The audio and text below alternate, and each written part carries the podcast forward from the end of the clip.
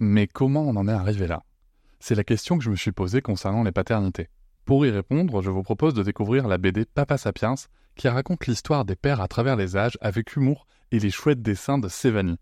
Elle va paraître le 6 juin prochain. Vous pouvez la précommander dès maintenant et avoir un cadeau idéal pour la fête des pères. Alors rendez-vous dans votre librairie préférée ou dans les liens en description de l'épisode ou sur mes réseaux sociaux. Quelqu'un qui a dit peux pas jouer aux poupées et après j'ai pleuré. Bienvenue sur Papatriarcat, le podcast qui réfléchit à la parentalité au XXIe siècle pour l'affranchir du modèle patriarcal.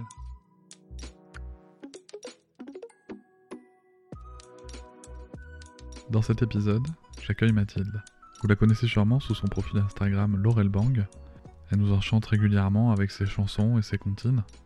Et Mathilde, c'est bien plus que ça, comme beaucoup de femmes.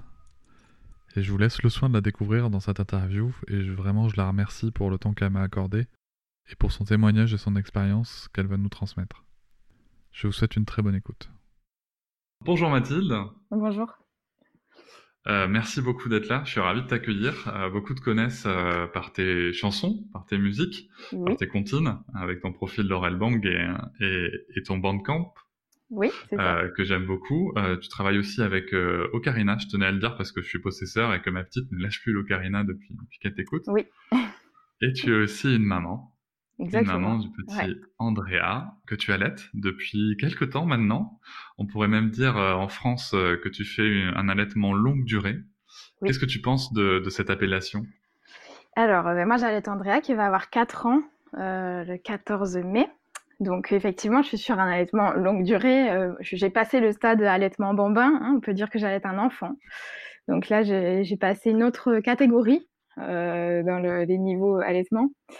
Euh, en fait, on va dire allaitement longue durée parce que c'est le terme courant. En fait, c'est le terme courant parce que c'est pas une norme, tout simplement. Donc, à partir du moment où on a passé un certain nombre de mois, et je parle pas en années, je parle bien en, en nombre de mois, on dit que c'est long. Généralement, on va dire que c'est long je pense après six mois, parce que c'est les recommandations euh, de l'allaitement exclusif de l'OMS. Euh, et après, ça va dépendre des gens aussi. Il y, en a, il y en a pour qui un mois, par exemple, c'est long déjà. Donc euh, voilà, moi je préfère dire allaitement non écourté. en vérité, si on se base sur le sevrage naturel humain qui se situe entre une grosse fourchette de 2 ans, 7 ans. Mais voilà, c'est un terme qui peut être un peu qui peut être un peu agressif en fait. Si on n'a pas allaité longtemps, on se dit qu'on a écourté l'allaitement de son enfant, euh, voilà. Bon, mais en fait, c'est une vérité.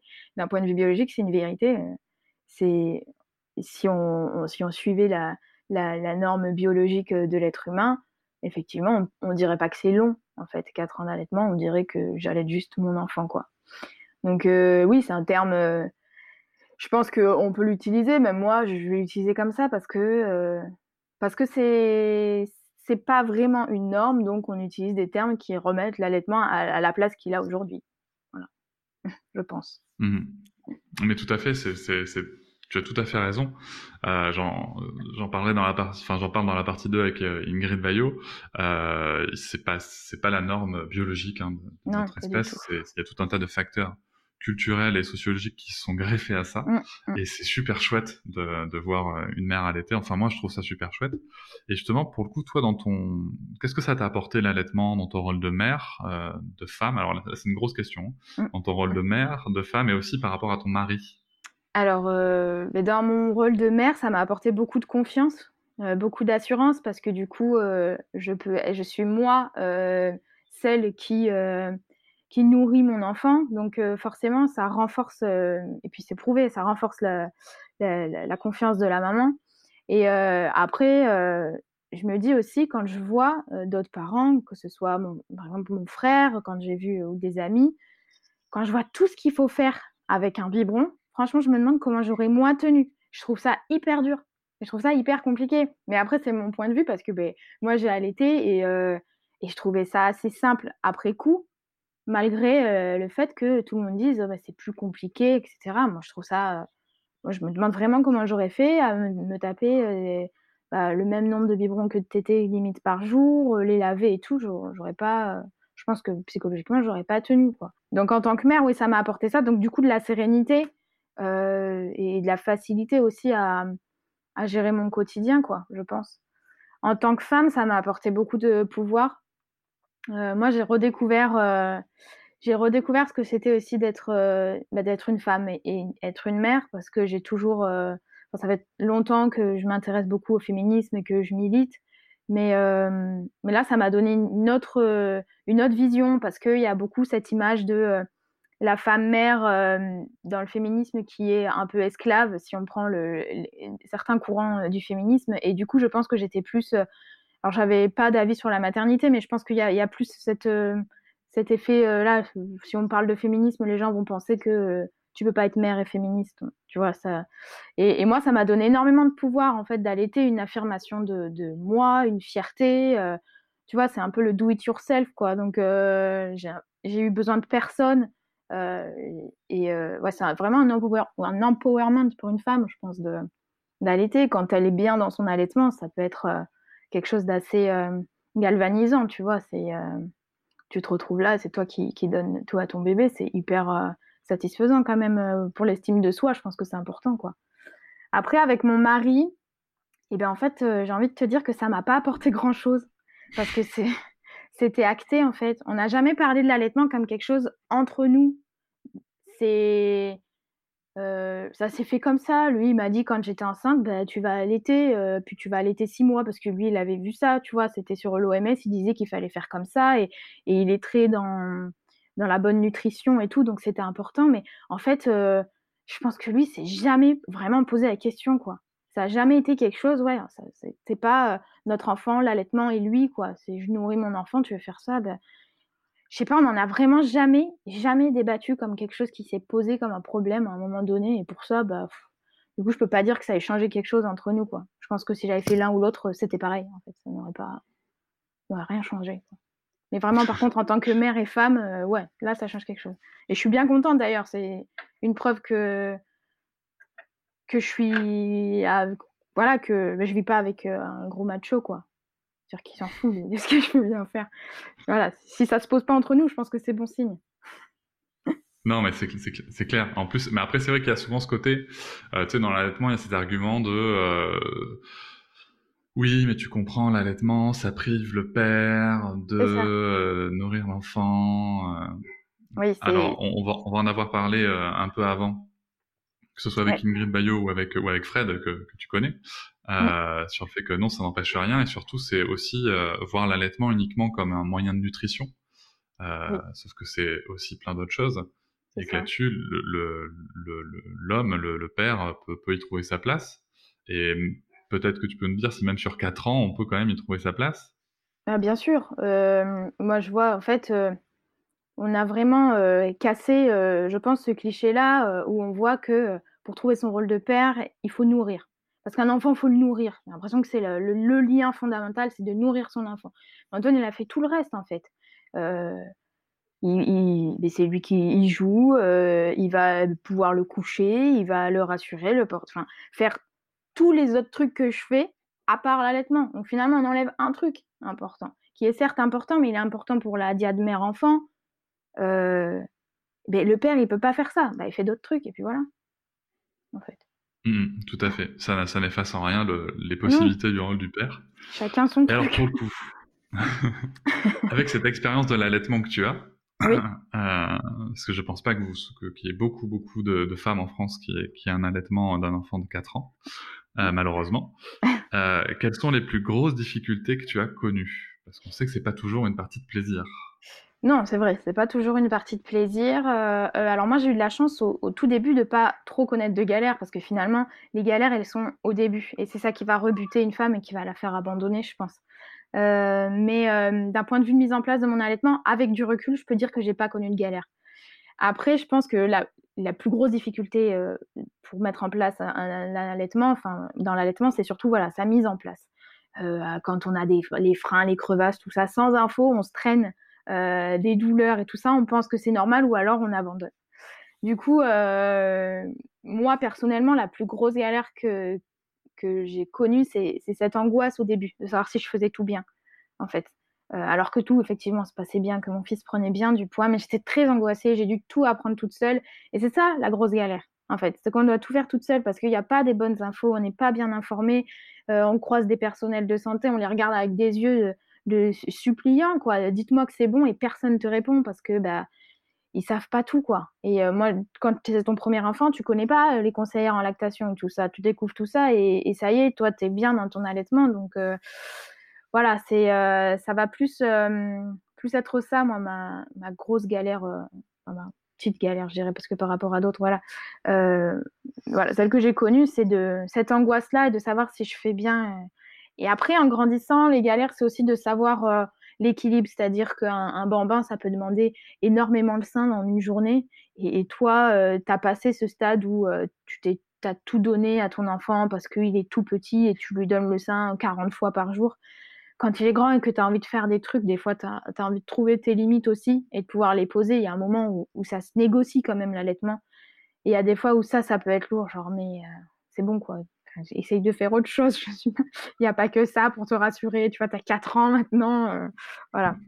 Donc, euh, c'est cette, des fois cette, cette balance entre mes limites, les siennes, et à quel moment je peux dire non, à quel moment c'est pas négociable. Quoi. Voilà.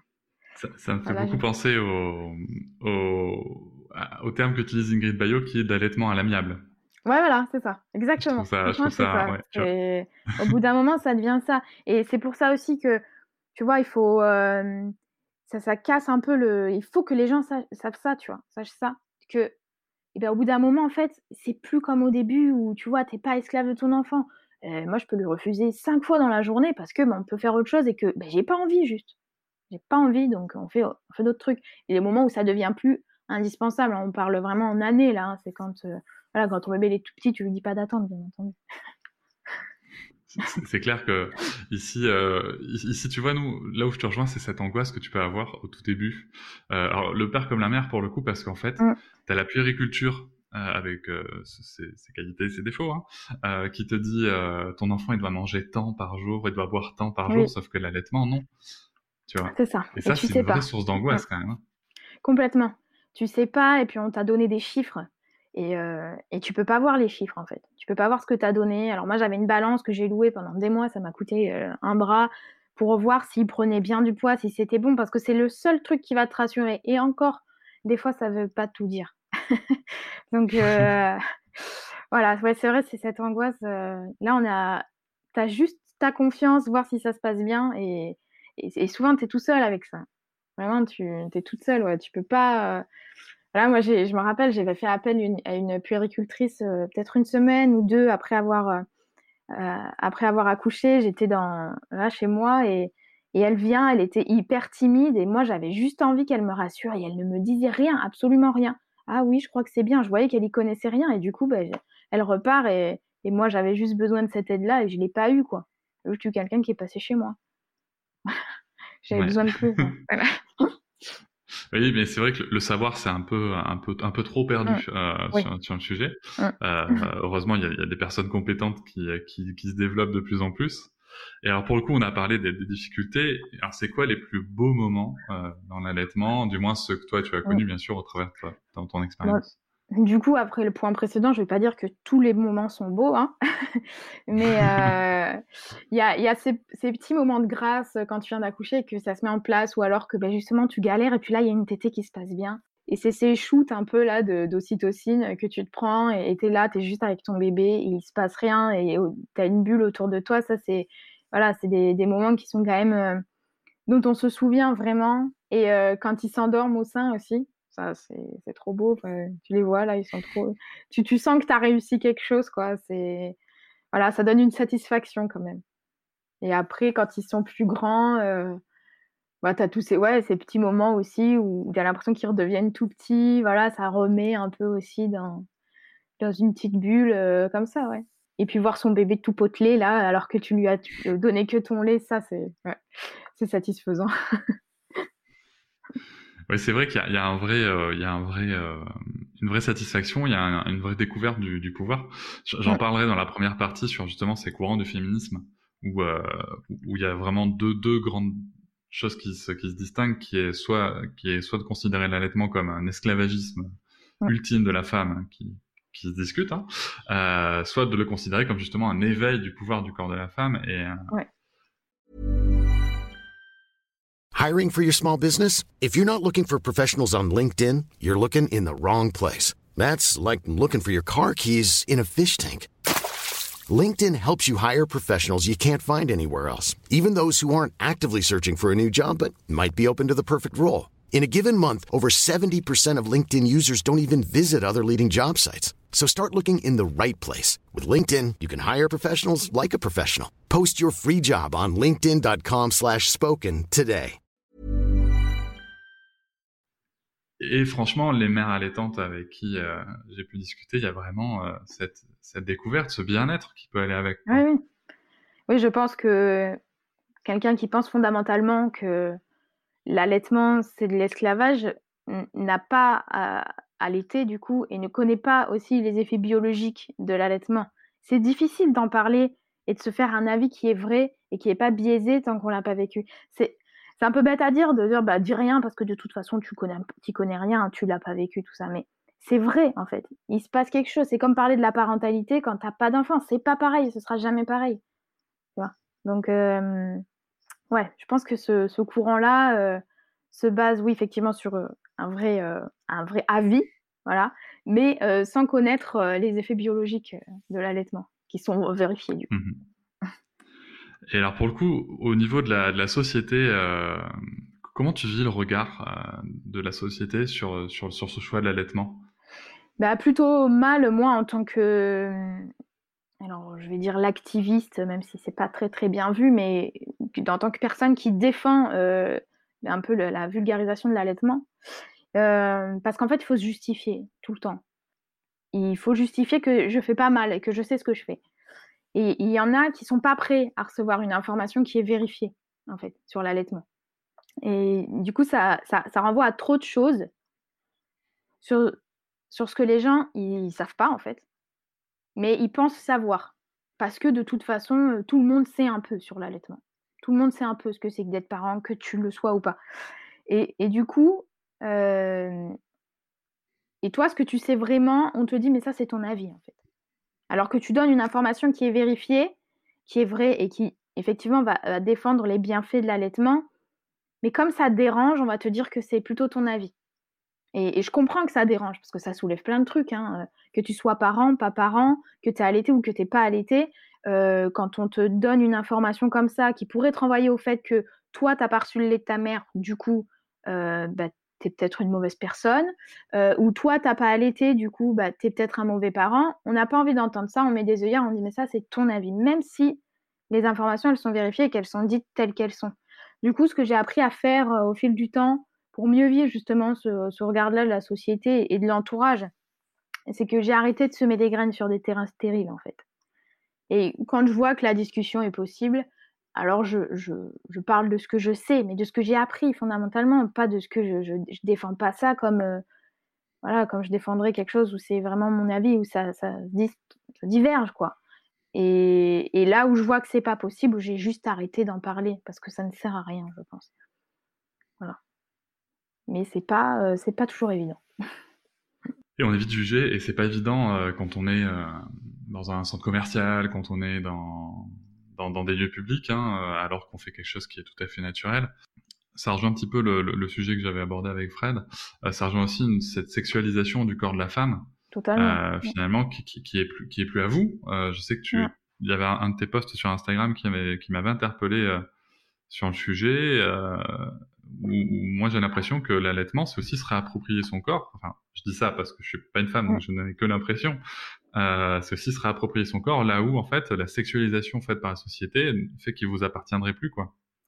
Oui, parce qu'il y a, cette image du, de ce sein qui, en fait, euh, dans tout ce qu'on voit, est fait pour euh, la sexualité. On a complètement relégué au, second plan son, son rôle euh, nourricier et, et, forcément, ça, ça questionne quoi. Pourquoi cette femme-là, elle sort son sein pour nourrir son bébé, alors qu'à côté d'elle, il y a une publicité où une femme, elle vend un parfum avec un décolleté. Enfin voilà, quel est le, lien entre les deux? Et c'est très difficile parce que comme le, lien, le, principal du sein, c'est bah, un attribut sexuel, du coup, on va vite faire des raccourcis. Ça donne du coup euh, des réflexions dégueulasses sur euh, ce qu'une femme peut être en train de faire euh, avec son enfant quand elle est en train de le nourrir simplement. Et, tant qu'on n'aura pas juste remis le sein, parce qu'on peut lui, garder son attribut sexuel, en fait, c'est vérifié, c'est sûr. Mais il faut pas oublier en fait le, rôle premier de ça, quoi. Et on a un peu oublié la, biologie en fait hein, de ce que c'est. c'est un peu compliqué. L'homme s'est mis un peu en tant qu'espèce suprême et du coup a un peu oublié la base de tout ça. Oui, la base. Tu, tu, tu, verras que ça résonne beaucoup avec, avec, avec d'autres parties de ce dossier allaitement. Euh, euh, c'est vrai que tu, tu parlais. Il y, a un, y a un point qui m'interpellait dans ce que tu viens de dire. C'est des choses dégueulasses. Ouais. En effet, il y a. Enfin, moi, j'ai vu, j'ai entendu euh, des, des, choses un peu spéciales. Plus spécifiquement, alors nous, on a une petite fille et bizarrement, c'est pas le même rapport. Euh, mais j'ai entendu, j'ai vu euh, sur les réseaux ou même en vrai euh, des mamans allaitantes euh, en allaitement non écourté de, petits garçons à partir du bambin où il y a quand même des propos qui, tournent presque autour autour de, considérations incestueuses quoi de l'allaitement. Oui oui totalement. En fait les gens pensent oui que que les mamans comme le sein c'est pour le sexe du coup quand une maman allaite elle prend du plaisir. Déjà, il y a vraiment un truc hyper, euh, hyper euh, sexuel euh, sur le sein. Ça peut, ça peut forcément que faire du plaisir. Tu vois? C'est incroyable. C'est comme, je sais pas, c'est, tu vois, c'est une fonction qui est finalement, quand on y pense, une fonction normale d'allaiter. C'est comme dire qu'à chaque fois que tu prends ta douche et que tu te laves et que tu te touches, bah, du coup, tu, tu prends du plaisir. Ça viendrait à l'esprit à personne de dire ça. Tu vois? Sur des trucs basiques, en fait. bah non, bah là, non elle se fait téter le sein, donc forcément, elle doit prendre du plaisir. Puis il y a ce truc de la femme qui prend du plaisir, tu vois, ça, c'est un truc hyper ah, euh, hein. masculiniste, euh, tu vois. Donc, euh, ça, ça c'est un autre tabou, oui. c'est clair que c'est un autre tabou, et, et, et, en effet, ça montre aussi qu'il y a une vraie méconnaissance de, on va dire, de, de l'anatomie de la, et de la, ah la bah, façon de d'avoir du plaisir pour une femme. Euh, c'est un autre sujet hein, qu'on traitera peut-être, ouais. Euh, qu'on traitera sûrement. Euh, il y a très très bon compte d'ailleurs pour, pour ce sujet bien spécifique. Et, euh, et, ça montre à quel point il y a une méconnaissance aussi de, ah sur ce sujet-là. Et, et, globalement, de toute façon, il y a une méconnaissance sur le, sur le, le, corps de la femme hein, dans, dans, sa, dans, sa, globalité. Il y a qu'à voir dans les, dans les manuels scolaires, puisque tu es de la partie, euh, comment est décrit euh, le, le, déjà la sexualité, et puis le corps de l'homme et le corps de la femme. Quoi. C'est, oui, oui. Il y a quand même de, ça, des choses. Ça, ça, change, ça commence à changer. Mais on voit, oui. on voit bien que voilà, quand, euh, les, les, les, quand on aborde ça, euh, j'ai pu voir avec des collègues qui abordent ça, on voit que, que à l'adolescence, déjà les enfants ne savent pas comment ça marche. Donc déjà c'est problématique. Et forcément, ça en découle les problèmes après quand ces problèmes de, de jugement-là quand tu es adulte. S'il y a, tu sais pas, euh, euh, tu vois, à 14 ans par exemple, euh, bah, nommer un appareil génital masculin et féminin, parce que c'est tabou, mais quand même ultra, ultra montré, tu vois, tout est hyper sexualisé, ils ont hyper accès à ça, mais ils savent pas, on leur dit pas. Donc bah, après, eux, tout ce qu'ils ont comme vision, c'est sain égale sexe, et puis voilà. Donc, euh, Eh oui. forcément, il y oui. a. Mais ça commence plus tôt, hein. Effectivement, si on, euh, si dès l'école, enfin, l'école ou même à la maison, on peut parler de ça librement, euh, s'il y avait plus cette sursexualisation de la société, je pense, ben, ce serait plus facile d'aborder ça après. Mon avis. Hein.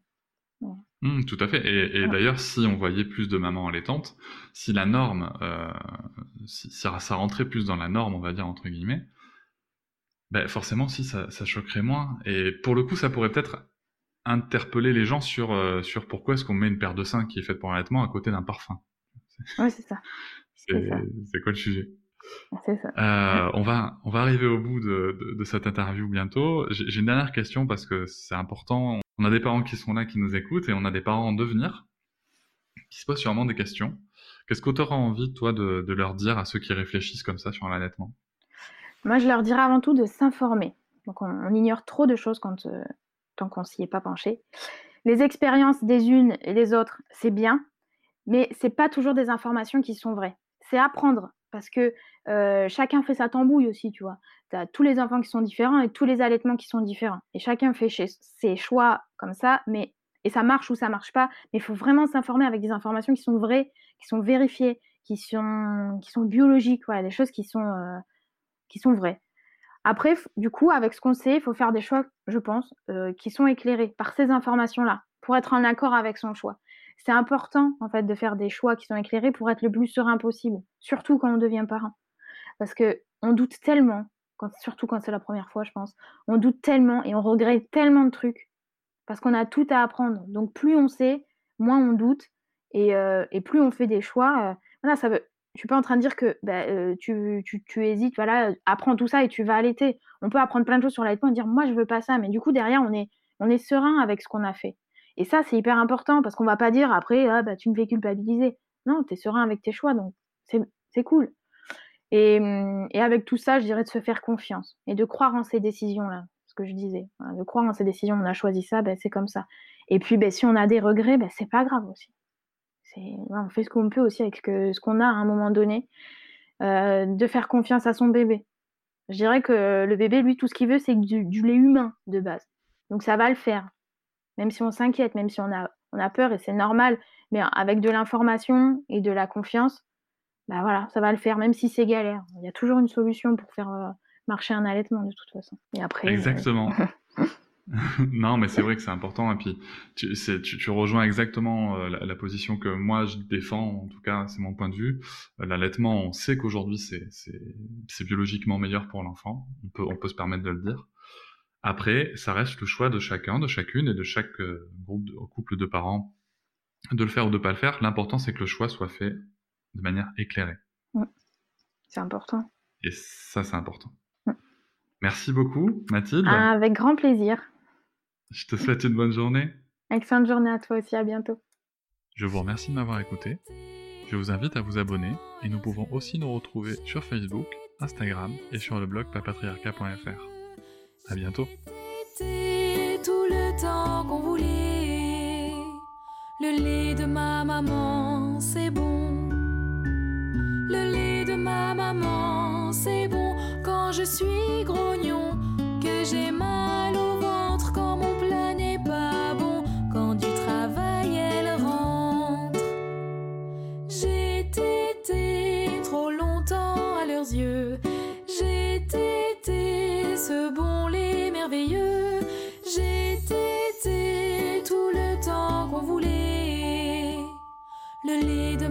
も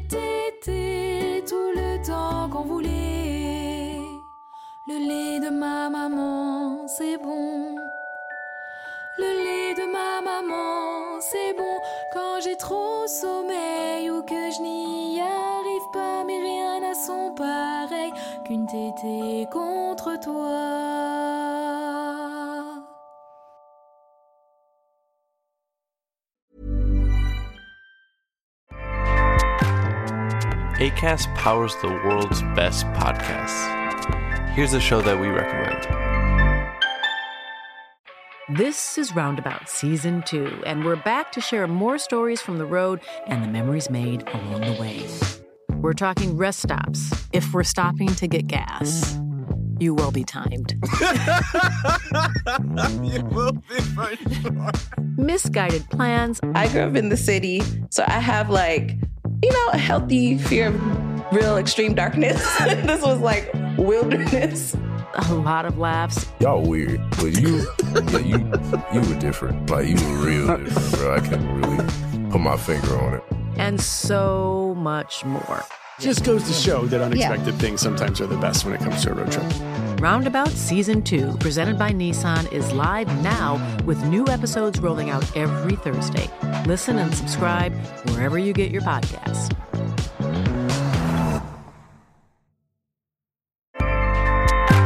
ACAST helps creators launch, grow, and monetize their podcasts everywhere. ACAST.com.